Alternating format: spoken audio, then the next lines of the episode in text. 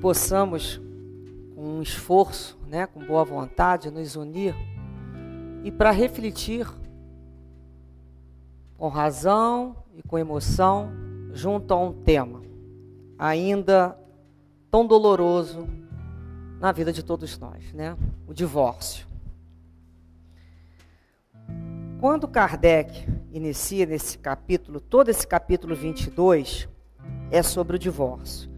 Então ele já inicia esse item 5 dizendo que é uma lei humana que tem por objetivo né, sancionar, legalizar uma separação que já está feita, que é uma separação de fato.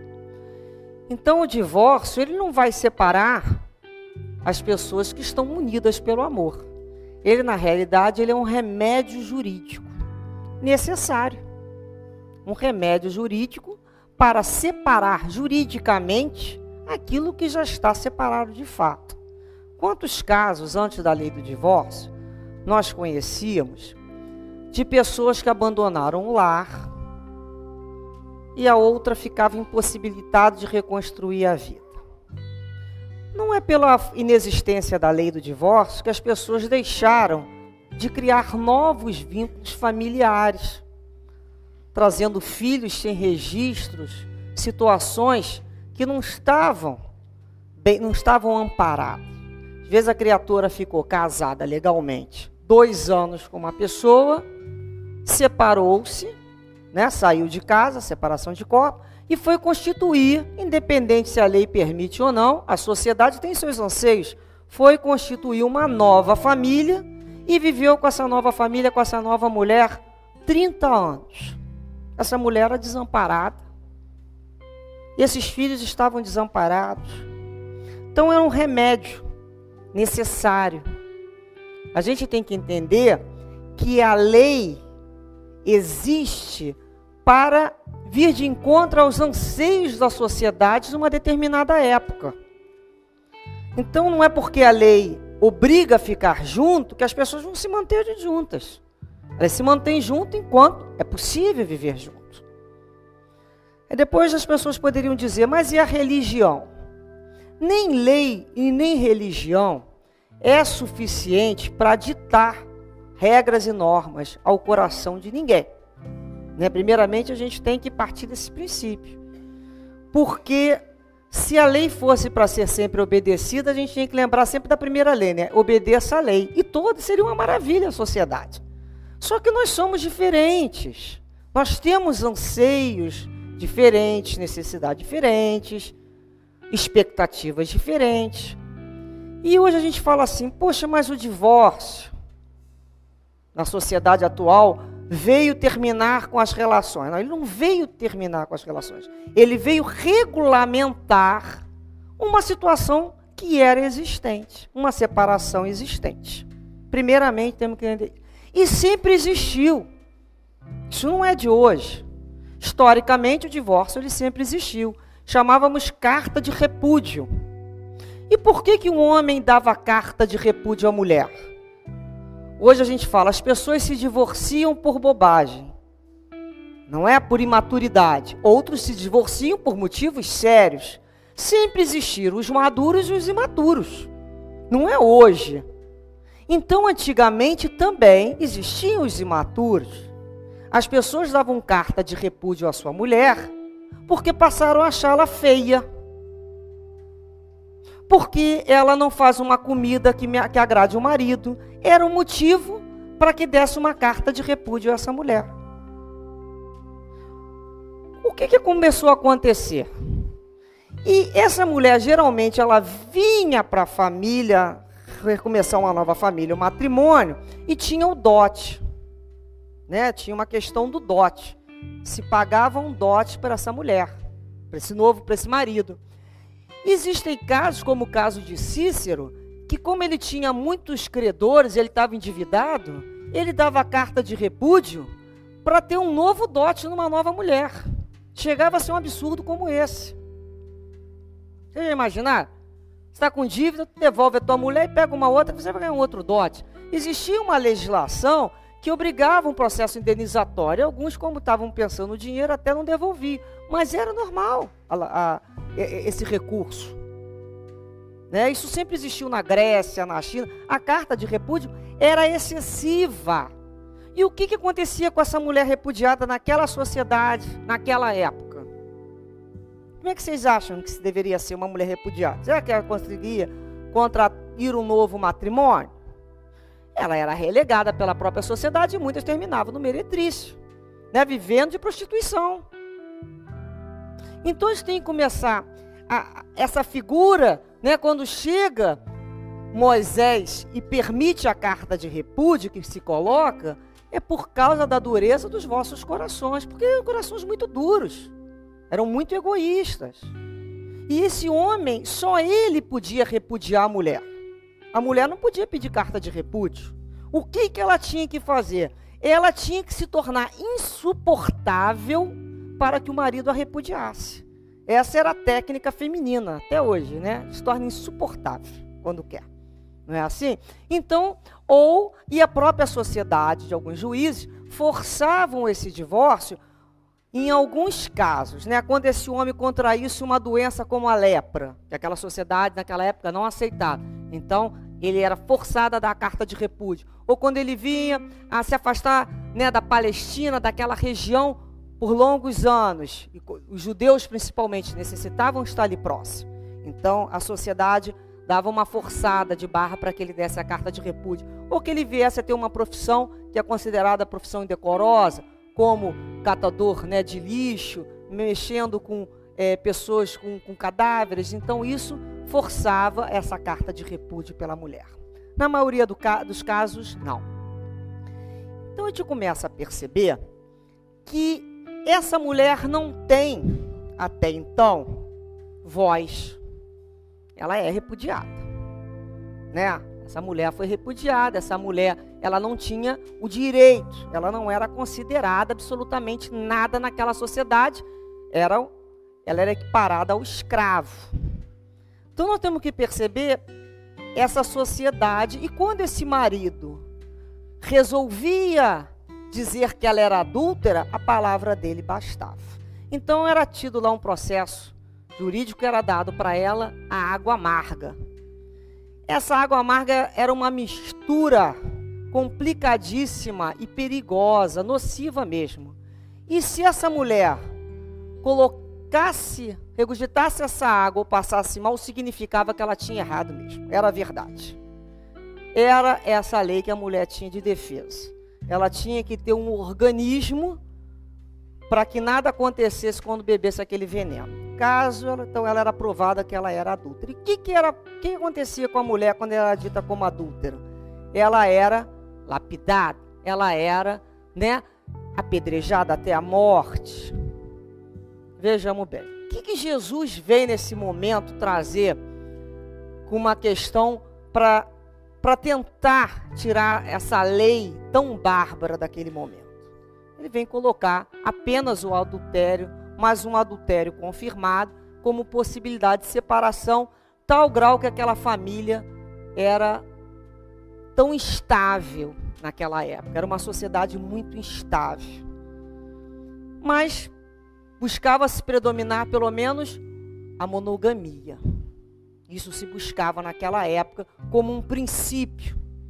Né? Então a nossa evolução já começa ali, saindo da poligamia, a questão dos prazeres, dos instintos, da diversidade da área sexual, para uma monogamia, para uma comunhão com alguém. Uma comunhão sexual, mas uma comunhão de direitos e deveres em vários outros setores durante sociedade. Então, essa mulher, junto com a sociedade, no tempo de hoje, nós vamos chegando, nós vamos ver uma nova realidade. Houve a emancipação econômica do elemento feminino. E o que, que a gente encontra hoje? 70% dos pedidos de divórcio são feitos pela mulher. Olha a diferença para quem não tinha direito de pedir carta de repúdio. Então hoje passou-se dos 50% e 70% do pedido é da mulher a cada quatro casamentos, um divórcio. as médias, a média do casamento mantém-se entre 10 a 12 anos. Então a gente começa a questionar o que, que levou, né? O que, que leva na realidade a um aumento do divórcio? Porque nós vivemos também uma época atrás, algumas mais décadas, onde o divórcio não era permitido, onde existia uma pressão religiosa do próprio Estado. O Estado é um Estado religioso. Nós tínhamos um Estado religioso que impunha. Então, uma mulher separada, os filhos estavam completamente naquela sociedade marginalizada. Era uma mulher marginalizada. Então, a questão religiosa, o medo que Deus juntou, né? Ninguém pode separar, se manteve alguns casamentos a troca de quê? Em nome de quê? De muita perversidade, inclusive psicológica e física. Às vezes as pessoas falam: "Nossa, viveu não sei quantos anos". Nós não sabemos como que é viver tantos anos, 30, 40, 50 anos. Se viveram com amor, ótimo. Esse é o ideal. Mas quantos ali se mantiveram por medo da pressão social e o medo do inferno. O medo do inferno. A religião colocava medo. Era uma religião que as pessoas acatavam, se calavam por medo. A mulher também não tinha a questão como tem hoje da sua própria economia, de poder sair trabalhar. A mulher quase não trabalhava fora, eram raras mulheres que trabalhavam. Com a Revolução Industrial, essa mulher volta, vai para as fábricas, sai de casa. Ah, então o que influenciou o aumento do divórcio? Foi a mulher trabalhar fora? Será? É assim que a gente explica essa história? Não pode ser. Né? Apesar que nós sabemos que existem dados que quando uma sociedade, como um determinado elemento social, ele é por muito tempo constrangido e limitado, quando ele encontra a liberdade, é como se fosse um pêndulo de um relógio que parte para outro lado e se torna excessivo o uso da própria liberdade. Até que ele aprenda a ter o quê? Uma coisa que se chama equilíbrio. Então é natural também uma experiência para o lado oposto. Isso sempre ocorreu, isso é histórico. Então a gente começa a pensar assim: que mudanças nós podemos pensar juntos que nos causa a tantas separações. Primeiramente, o divórcio é o resultado de um casamento, de uma sociedade que chegou ao fim. Chegou ao fim. Falar que o divórcio está sempre certo é tão incorreto como dizer que o divórcio está errado. Não existe isso. Ele é um remédio que deve ser usado com maturidade. E é uma decisão que só cabe ao casal. Não cabe ninguém realmente separar ninguém. Porque quem separa é o casal, porque foram eles que decidiram compartilhar uma vida. E não nos cabe dizer se está certo ou se está errado aquela criatura continuar com a outra. Não sou eu que estou, nem vocês que estão na casa dela.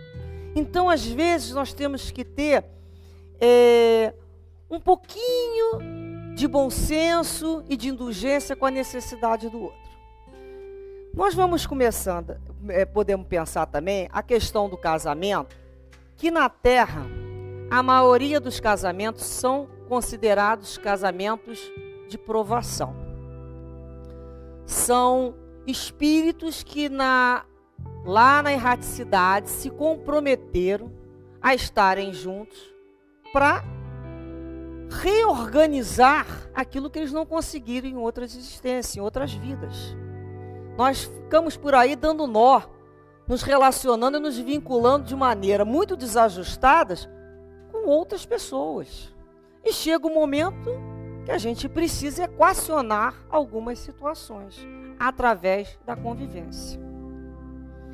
Aí a gente pode também pensar assim: então, se é um casamento, a maioria é casamento provacional, que foi lá na erraticidade contratado, significa então que não pode separar. Né? A gente pode pensar assim: foi um contrato na espiritualidade, nós previamente nos ajustamos que nessa reencarnação estaríamos juntos e vamos casar para o resto da vida. Esse seria o ideal. Mas o que, que acontece? Na espiritualidade, nós somos muito otimistas. Nós temos uma visão, achamos que vai ser tudo muito fácil. A gente, a gente não está lidando com as paixões do próprio planeta, as próprias vibrações, os convites. A gente tem a visão de espírito. E quando a gente chega ao corpo físico, essa nossa memória, ela vai ser abafada. E o que, que a gente encontra? A gente encontra as paixões. A gente encontra os chamamentos as outras opções. E a gente começa a entrar em contato com aquela criatura. E aqueles pontos de vista inflexíveis começam ali a se tocar. Aquelas arestas começam um da picada no outro, não é assim? E a gente começa a ver, tipo assim, poxa, eu já passei por essa história. Tô de novo aqui, não sei porquê. O que está acontecendo? No início, eu só via flores. E agora eu estou encontrando dores era necessário um início de flores para aquelas almas, para que aquelas almas fossem o quê? Atraídas para o seu compromisso. Elas são atraídas porque elas têm uma necessidade de reencontro. Então a própria espiritualidade promove o encontro desses espíritos. Mas durante a vida, eles começam a, também a perceber lutas anteriores de outras encarnações, conflitos, lides que voltam para essa, para esse novo palco da vida. Só mudou a data, o nome dos personagens e a paisagem. A situação retorna. Porque enquanto aquela situação não for resolvida, né, ela não é resol... ela, ela, ela não se define. E ela vai voltar. Várias vezes até que a gente se proponha realmente abdicar dos nossos prazeres em nome de uma boa resolução afetiva com aquela criatura. Porque nós vamos ter que aprender a conviver, nós vamos ter que aprender a nos amar, nós vamos ter que aprender a nos desculpar. Se vai ser nessa encarnação, se vai ser na outra, nós temos que entender que a opção é nossa. É uma opção. Eu trouxe aqui do livro Vida e Sexo, do Espírito Emanuel, e ele fala assim: Entretanto, que a sabedoria divina jamais institui princípios de violência, e o espírito, conquanto em muitas situações agrave os próprios débitos, dispõe da faculdade de interromper, recusar, modificar, discutir ou adiar transitoriamente o desempenho dos compromissos que abraça. Óbvio que não nos é lícito estimular o divórcio em tempo algum, competindo-nos tão somente nesse sentido, reconfortar e reanimar os irmãos em lide, nos casamentos de provação, a fim de que se sobreponham às próprias suscetibilidades e aflições, vencendo as duras etapas de regeneração ou expiação que rogaram antes do renascimento no plano físico em auxílio a si mesmo. Ainda assim, é justo reconhecer que a escravidão não vem de Deus e ninguém possui o direito de torturar ninguém à face das leis eternas. Olha só. Então, o que, que acontece? Eu tenho um casamento provacional e o outro me tortura. Eu tenho que continuar nisso? Não. Não existe. Existe a necessidade da reparação diante da lei, mas eu não tenho que me escravizar ao outro. Tortura, não. Mas o que, que acontece? Muitas vezes não é só o casamento provacional. É o casamento acidental por imprudência que precipitou uma situação que não era necessária acontecer. Então, às vezes, nós encontramos jovens que acreditam que o casamento vai ser um país da fantasia e da ilusão das felicidades. Que vai ser a vida inteira amorzinho para cá e benzinho para lá. Não é isso? As pessoas se encontram, não só agora pela através virtual pela internet, um dois meses, um mês, querem morar junto, querem casar. Não se deram um tempo para se conhecer. Não existe alma gêmea. Existe alma gemida do nosso lado. Então as pessoas, elas teimam em buscar a tal da outra metade da laranja e transformam sapos e sapas em príncipes e princesas.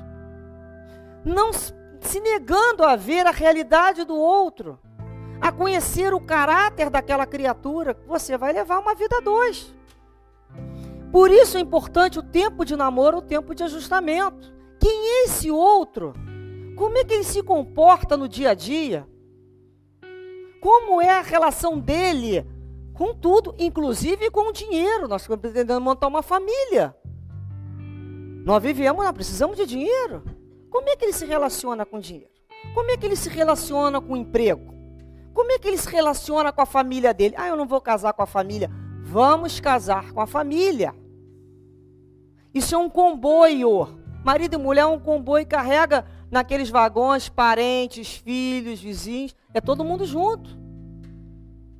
Como é que foi a educação dessa pessoa? Uma educação muito diferente da minha? Porque se for uma educação muito diferente da minha, nós já podemos perceber onde, onde ali nós vamos começar a nos desencontrar. Ah, mas eu mudo. Não é o que as pessoas falam? Mas eu mudo. Mudo fulano. Ninguém muda ninguém.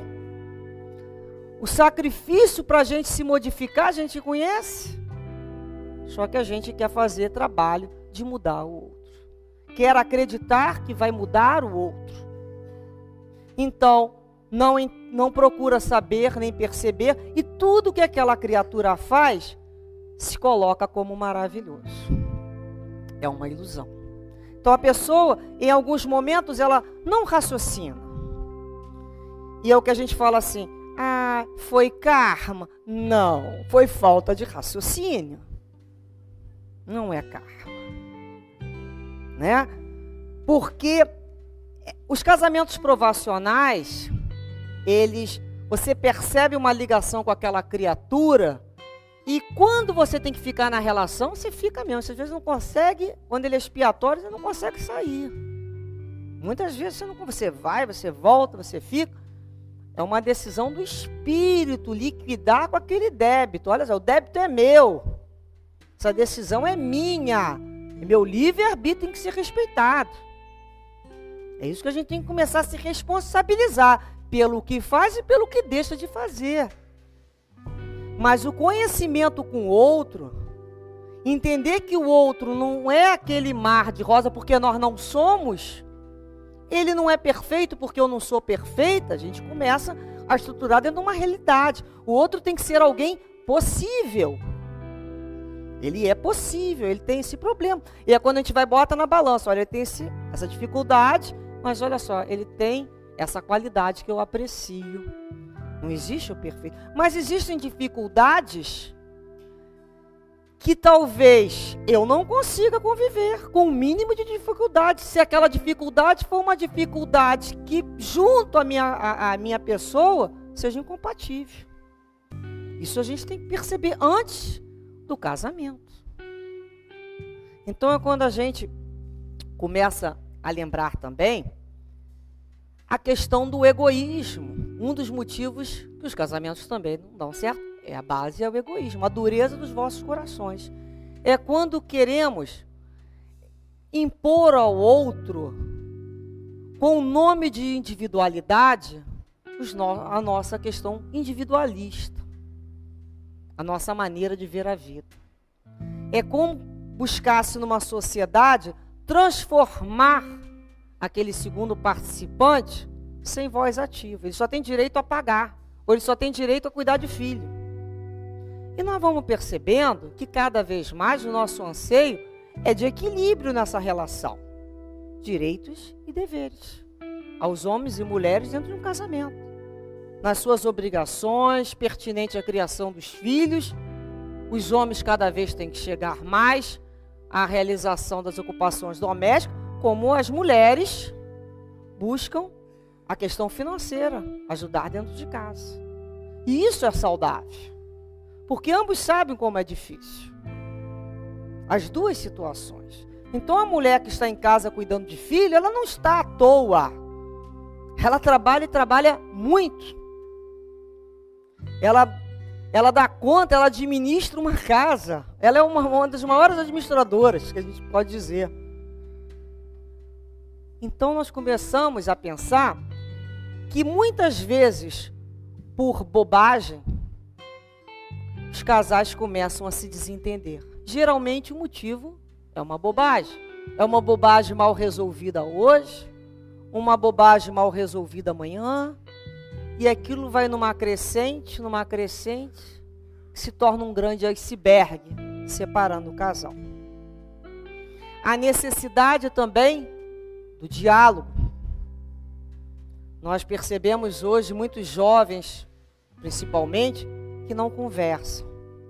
Chegam em casa cansados, ligam a televisão, os maridos vão ver o jornal, a mulher vai ver a novela, ou vai conversar no telefone com alguém, e esquecem que nós temos que casar a cada dia. Todo dia tem que se casar. Todo dia é necessário renovar aquela emoção. Porque senão, a gente na rua passamos, nós passamos a ser as pessoas educadas, gentis, e em casa nós somos frios e indiferentes. Como pode isso? Como é que em casa vai ser indiferente com o marido? Ou o marido com a mulher? Será que não são esses os maiores credores do nosso carinho? Pegar a lente nossa e de vez em quando mudar a lente do óculos, começar a olhar o outro com a lente cor-de-rosa. E tentar a cada dia descobrir nele uma fonte de interesses. Porque o dia a dia é cotidiano que vai nos causando o quê? Essa insensibilidade na relação. Por isso, a necessidade da gente renovar, não é o marido, nem renovar a esposa, renovar essa emoção, renovar esse sentimento, renovar o, os votos de comunhão. E comunhão sexual. Porque o casamento, a relação sexual é muito importante ela faz a manutenção do casal. E muitas vezes os homens ou as mulheres reclamam dos seus companheiros nessa vivência sexual com a ausência e com a indiferença, como se isso fosse uma questão de menos importância. Não é. Faz parte, inclusive, do casamento a manutenção da relação sexual. E a ausência da mesma possibilita, inclusive, o divórcio.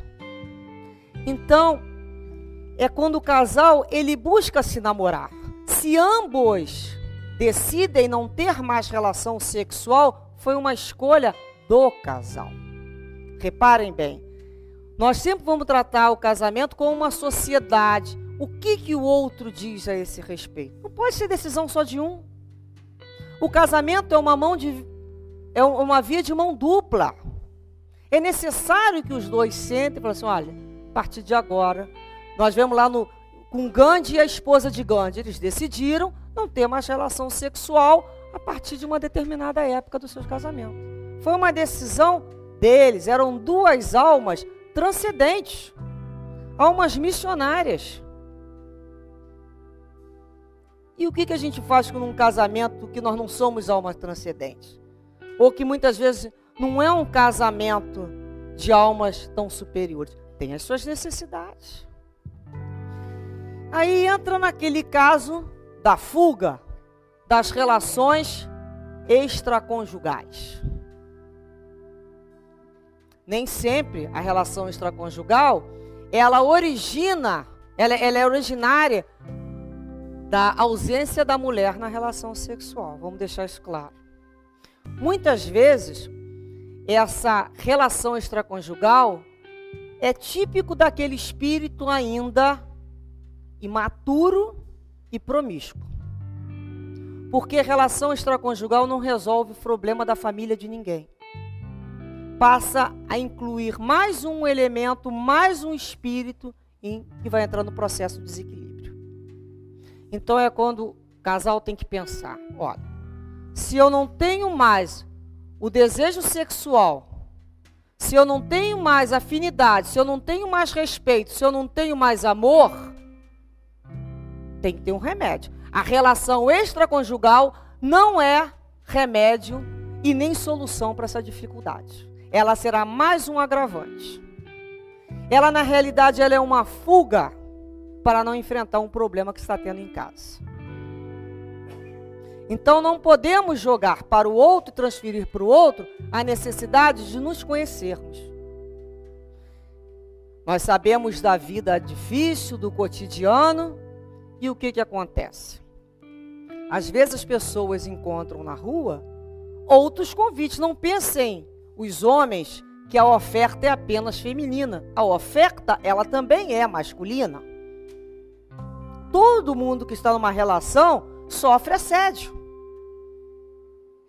Nós somos sedutores como criaturas e sabemos usar dessa sedução. Portanto, é interessante nós pensarmos que o que é novidade num determinado momento da vida que pode nos encantar, porque dentro de casa encontramos aquilo que é conhecido, aquilo que já talvez a gente acha que já tenha descoberto, já tenha compreendido tudo, a rua chega como uma novidade. E nós gostamos de novidade, não é? O ser humano gosta de novidade, ele é atraído pelo brilho da novidade, enquanto imaturo. Mas com um pouquinho mais de reflexão, nós entendemos que a novidade, com o passar do tempo, se transformará em quê? Uma coisa comum. Porque não existem criaturas excepcionais. Nós somos ainda muito parecidos em relação às nossas afinidades e aquilo que buscamos. Portanto, aquilo que é tão novo e aquilo que é tão diferente, com o tempo se transformará numa criatura conhecida e provável, que a gente fala, mas são situações prováveis. Antigamente se buscava ajuda terapêutica para é, restaurar né, a família. Hoje se busca para restaurar a segunda ou terceira família. Os casais já estão na segunda e terceira família, com filhos. E começamos a pensar nos filhos. E muitos falam: Ah, meu filho, eu não posso separar porque tenho filho. Vai ter relação extraconjugal e não se separa em amor aos filhos. Isso não é amor, isso é desrespeito. Primeiro que a criança, né, o adolescente, o jovem, ele busca seguir o exemplo dos seus pais. Qual é o exemplo que está se dando ali? Às vezes é aquele casamento nocivo, são brigas diárias, são desentendimento constante. Muitas vezes essas crianças torcem para que se separem, porque elas não suportam mais perceber a dor que, que percebe nos olhos dos pais. Elas são os que mais sofrem. A criança, ela não, ela não enxerga, ela enxerga muito, ela entende muito. Precisa que seja honesto e converse com ela. Porque o fato dos pais se separarem, se divorciarem, essa criança não pode ficar no abandono. Não é? Essa criança não vai ser abandonada, porque aquele que sai desse comboio continua se responsabilizando para que esse comboio prossiga a viagem. Porque não se pode sair desse transporte chamado família e entregá-la a Deus dará, não. Nós temos responsabilidade para que ela prossiga a viagem.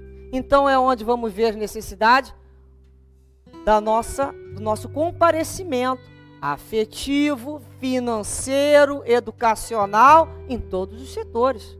Porque não é pelo fato de um membro da família sair que a família acabou. A família não acabou. Um membro da família saiu. De via... Deixou de viajar junto. Mas se mantém. Através dos vínculos do amor. Podemos também perceber que muitos dos casamentos terminam porque, diante dos conflitos que nós vivemos, os nossos anseios, as nossas necessidades, transfere-se para o outro a obrigação de dar conta do nosso vazio existencial. Não é assim? Da nossa solidão, transferindo para o outro essa obrigação.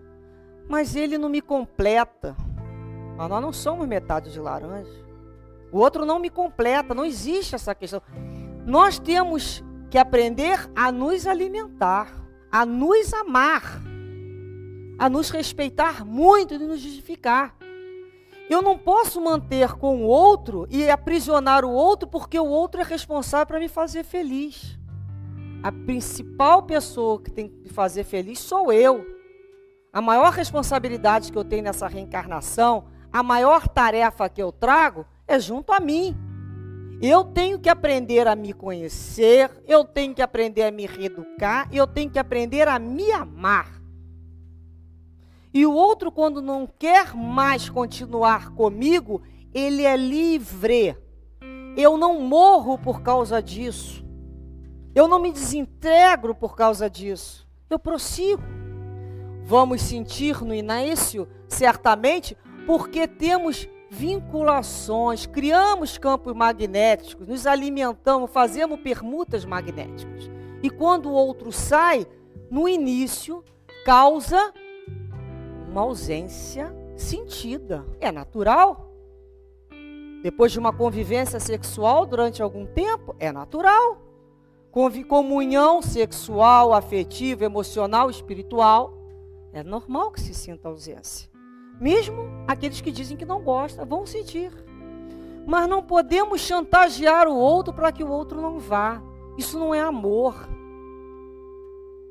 Isso não é amor. Quando eu amo mesmo uma criatura, eu quero que ela seja feliz. E ser feliz não significa estar ao meu lado. Ser feliz, às vezes, para ela, está bem longe de mim. Ué, nós temos que aprender a, e compreender que nós não temos o poder de manter o outro nos amando. O outro é livre. E assim deve ser uma relação. O outro está com a gente porque quer, porque gosta, porque se sente bem, porque a gente se ama. Porque a gente aprendeu a se valorizar como homens e como mulheres. Nós aqui não dependemos da migalha emocional de ninguém, porque não é necessário.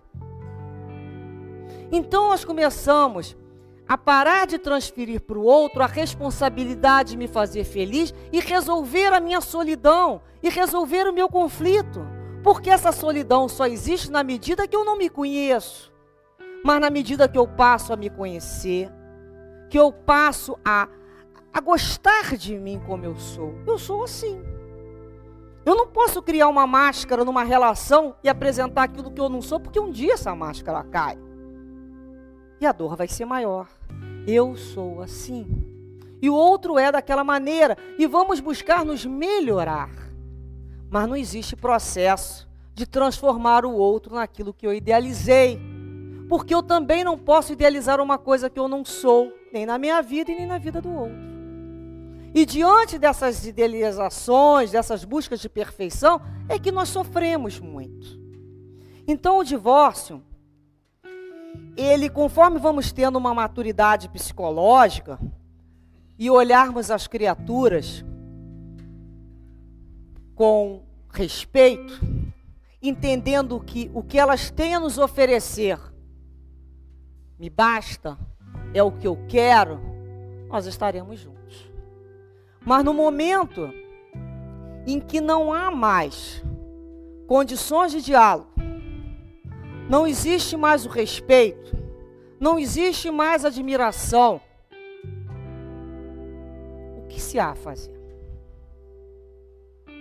É o último caso.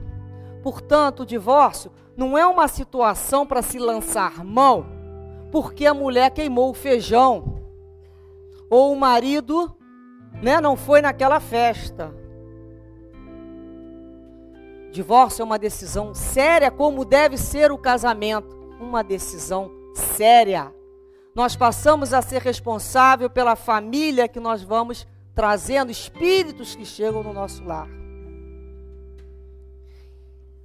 Portanto, essas questões, dessas inconstâncias, dessas alternâncias de humor e vontade de diversificar aí fora, criando vários filhos em vários lares diferentes, o que demonstra ali é uma imaturidade daquele espírito e uma falta de conhecimento e uma solidão muito grande.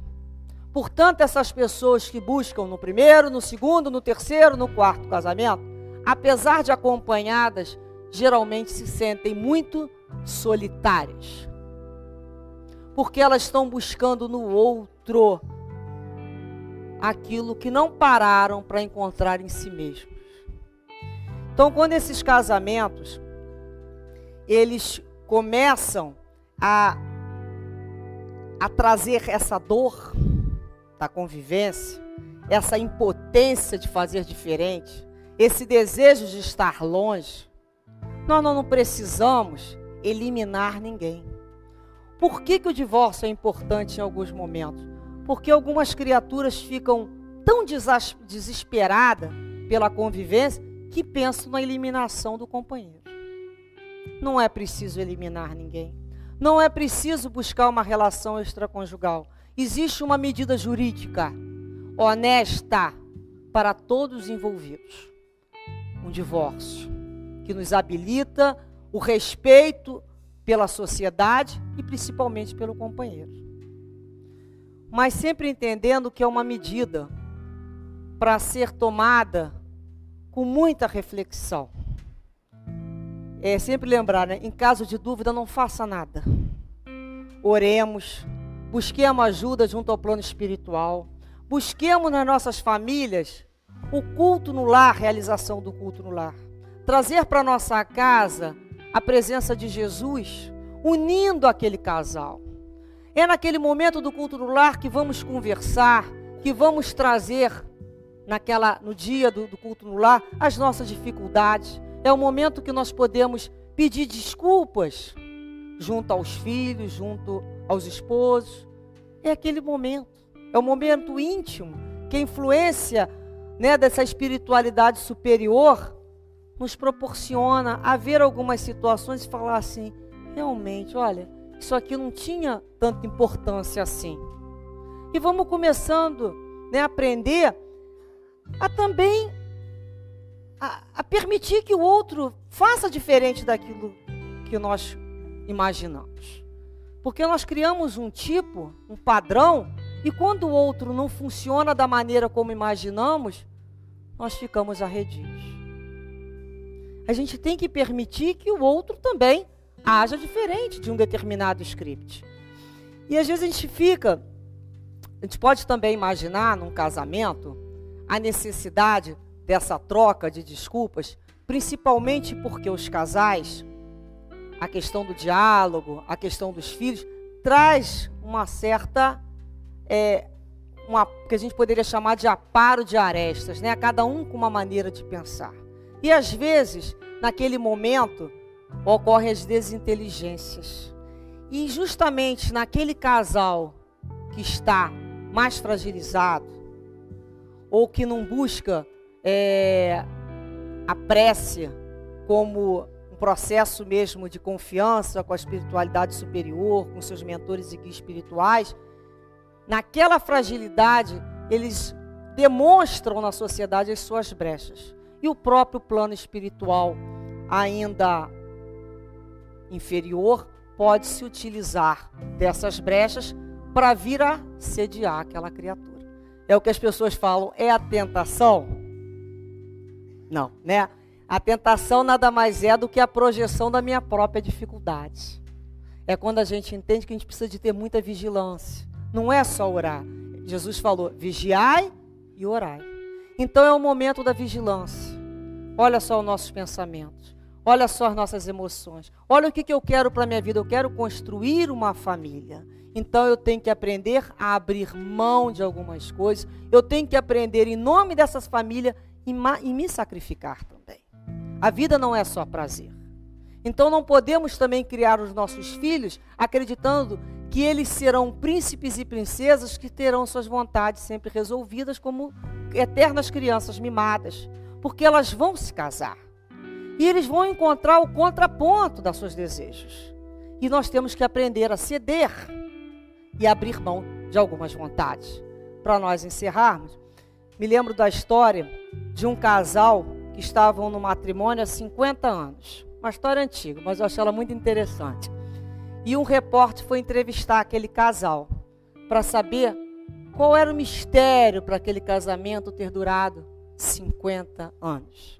E perguntaram ao marido: O senhor poderia me dizer qual foi o seu mistério para manter esse casamento por tanto tempo? Aí o senhor falou assim para o repórter: O senhor conhece é, aquele pão bengala comprido? Aí o repórter falou: Eu conheço. Pois é, eu adoro o bico daquele pão, mas há 50 anos eu corto e dou ele para minha esposa.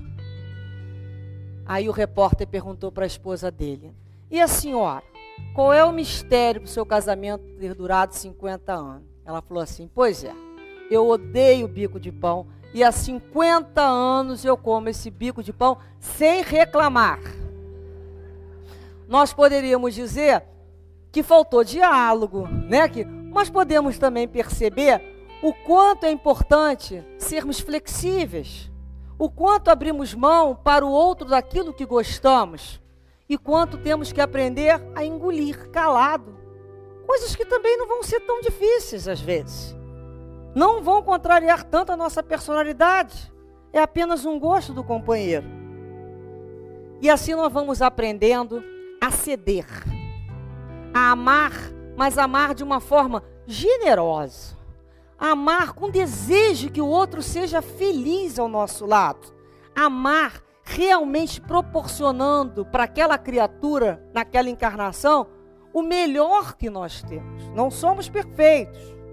Não somos, não somos aquela pessoa idealizada pelo outro, mas olha, eu me proponho numa relação a oferecer o que eu tenho de mais bonito e usar da minha gentileza, do meu carinho, da minha delicadeza com o companheiro que viaja junto comigo nessa encarnação. Então, para ele, sim, é o melhor pedaço. Ele merece o meu melhor pedaço, porque ele é criatura do qual eu devo a minha gratidão por compartilhar a vida. Portanto, enquanto não aprendermos a compartilhar e dividir com o outro, seja marido, seja filho, seja amigos, nós não vamos aprendendo a conquistar essa arte de conviver em paz e em harmonia. Que dessa maneira, então, Jesus abençoe muito as nossas famílias, com uma vibração de muita união, muita paz e muita harmonia para todos.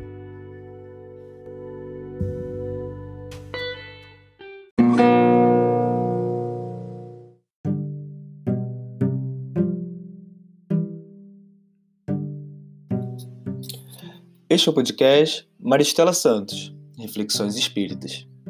Buscamos compartilhar reflexões sobre os ensinamentos e mensagens de amor e consolação da nossa querida doutrina espírita. Nesse podcast, desenvolvemos dois programas principais. Diariamente, pela manhã, disponibilizamos reflexões de até 20 minutos sobre importantes mensagens de espíritos amigos, psicografadas por Chico Xavier, como as séries sobre os livros calma, coragem e Jesus no lar. E toda quarta-feira divulgamos uma palestra espírita, gravada ao vivo sobre os mais variados temas espirituais. Os episódios podem ser acessados no Spotify, Google e Apple Podcasts e nas principais plataformas agregadoras. Assim como assisti-los em formato de vídeo no nosso canal no YouTube, Maristela Santos, através do link na descrição do episódio. Esperamos que esses estudos possam te fortalecer e fazer companhia nesse período.